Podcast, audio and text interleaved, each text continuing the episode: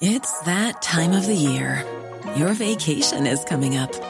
You can already hear the beach waves, feel the warm breeze, relax, and think about work. You really, really want it all to work out while you're away. Monday.com gives you and the team that peace of mind.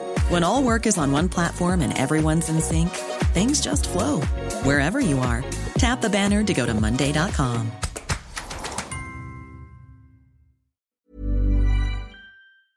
Vous qui venez de demander vos news, vous savez qu'avec l'assistant personnel intelligent BMW, vous pourriez les demander de la même manière à votre BMW série 3.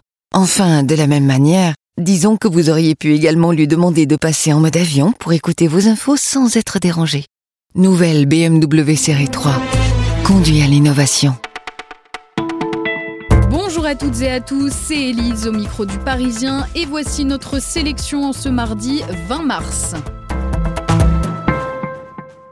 Au Parisien, on a réalisé le palmarès 2019 des lycées français, un classement selon notre propre méthodologie des établissements qui font le plus progresser les élèves, un classement et un parti pris, mettre en valeur les lycées qui tirent vers le haut le plus grand nombre d'élèves au-delà des réputations parfois surfaites.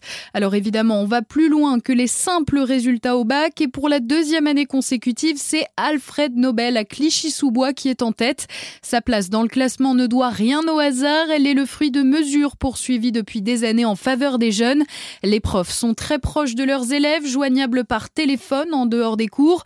Une permanence d'aide aux devoirs et aux révisions est ouverte 10 heures par jour et le lycée propose de multiples ateliers, théâtre, art visuel, éloquence, préparation à Sciences Po ou encore à Dauphine, cours de culture générale. Objectif, élargir l'horizon des possibles. Terminé les pertes de temps au péage, la société d'autoroute Sanef inaugure ce matin un dispositif inédit en France, le Free Flow. Les conducteurs qui sortent de l'A4 à Boulet en Moselle n'auront plus besoin de s'arrêter pour payer leur trajet. À la place, ils passeront sous un portique bardé de capteurs et de caméras. Ces instruments permettront de déterminer la classe du véhicule, de lire les plaques d'immatriculation et de détecter les éventuels passes ou badges.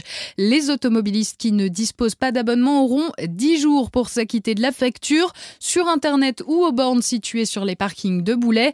Tout ça pour une circulation plus fluide, plus rapide et plus sûre. Sanef compte déployer le dispositif sur la 14 et la 13 entre Paris et Caen. Je sais qu'il va être au top, ce sont les mots d'une grande sœur pour son petit frère, Laure Manodou, enjoué et optimiste du retour à la compétition de Florent.